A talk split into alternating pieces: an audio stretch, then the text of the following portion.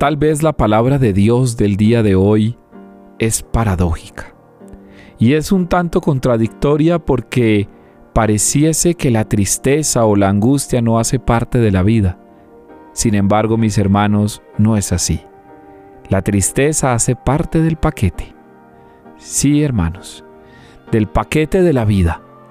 De ese paquete en donde hay alegrías, gozos, triunfos, victorias, también hay tristeza, dolor, lamento, angustia. También hay lágrimas. Y la tristeza hace parte del paquete porque Dios no niega su tristeza.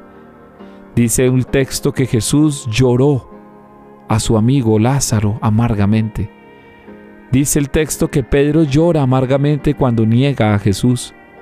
Dicen los textos que las mujeres lloraron cuando vieron a Jesús pasar camino al Calvario. Por lo tanto, mis hermanos, Dios no viene solo con una vida superficial de alegría. Dios viene con una propuesta en la que la tristeza hace parte de la vida. Y por eso hace parte de la vida y del seguimiento. Jesús siente tristeza de su pueblo. Nosotros también hemos muchas veces de sentir tristeza cuando las cosas no salen bien.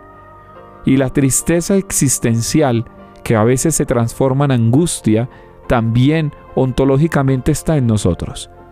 Pero mis hermanos y hermanas, no es la tristeza la que tiene la última palabra. No es el fracaso el que tiene la última palabra.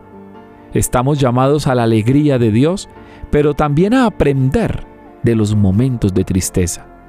Porque en esos momentos de tristeza Dios purifica tu corazón, en esos momentos de tristeza Dios engrandece tu alma, en esos momentos de tristeza Dios amplía tu espíritu para comprender.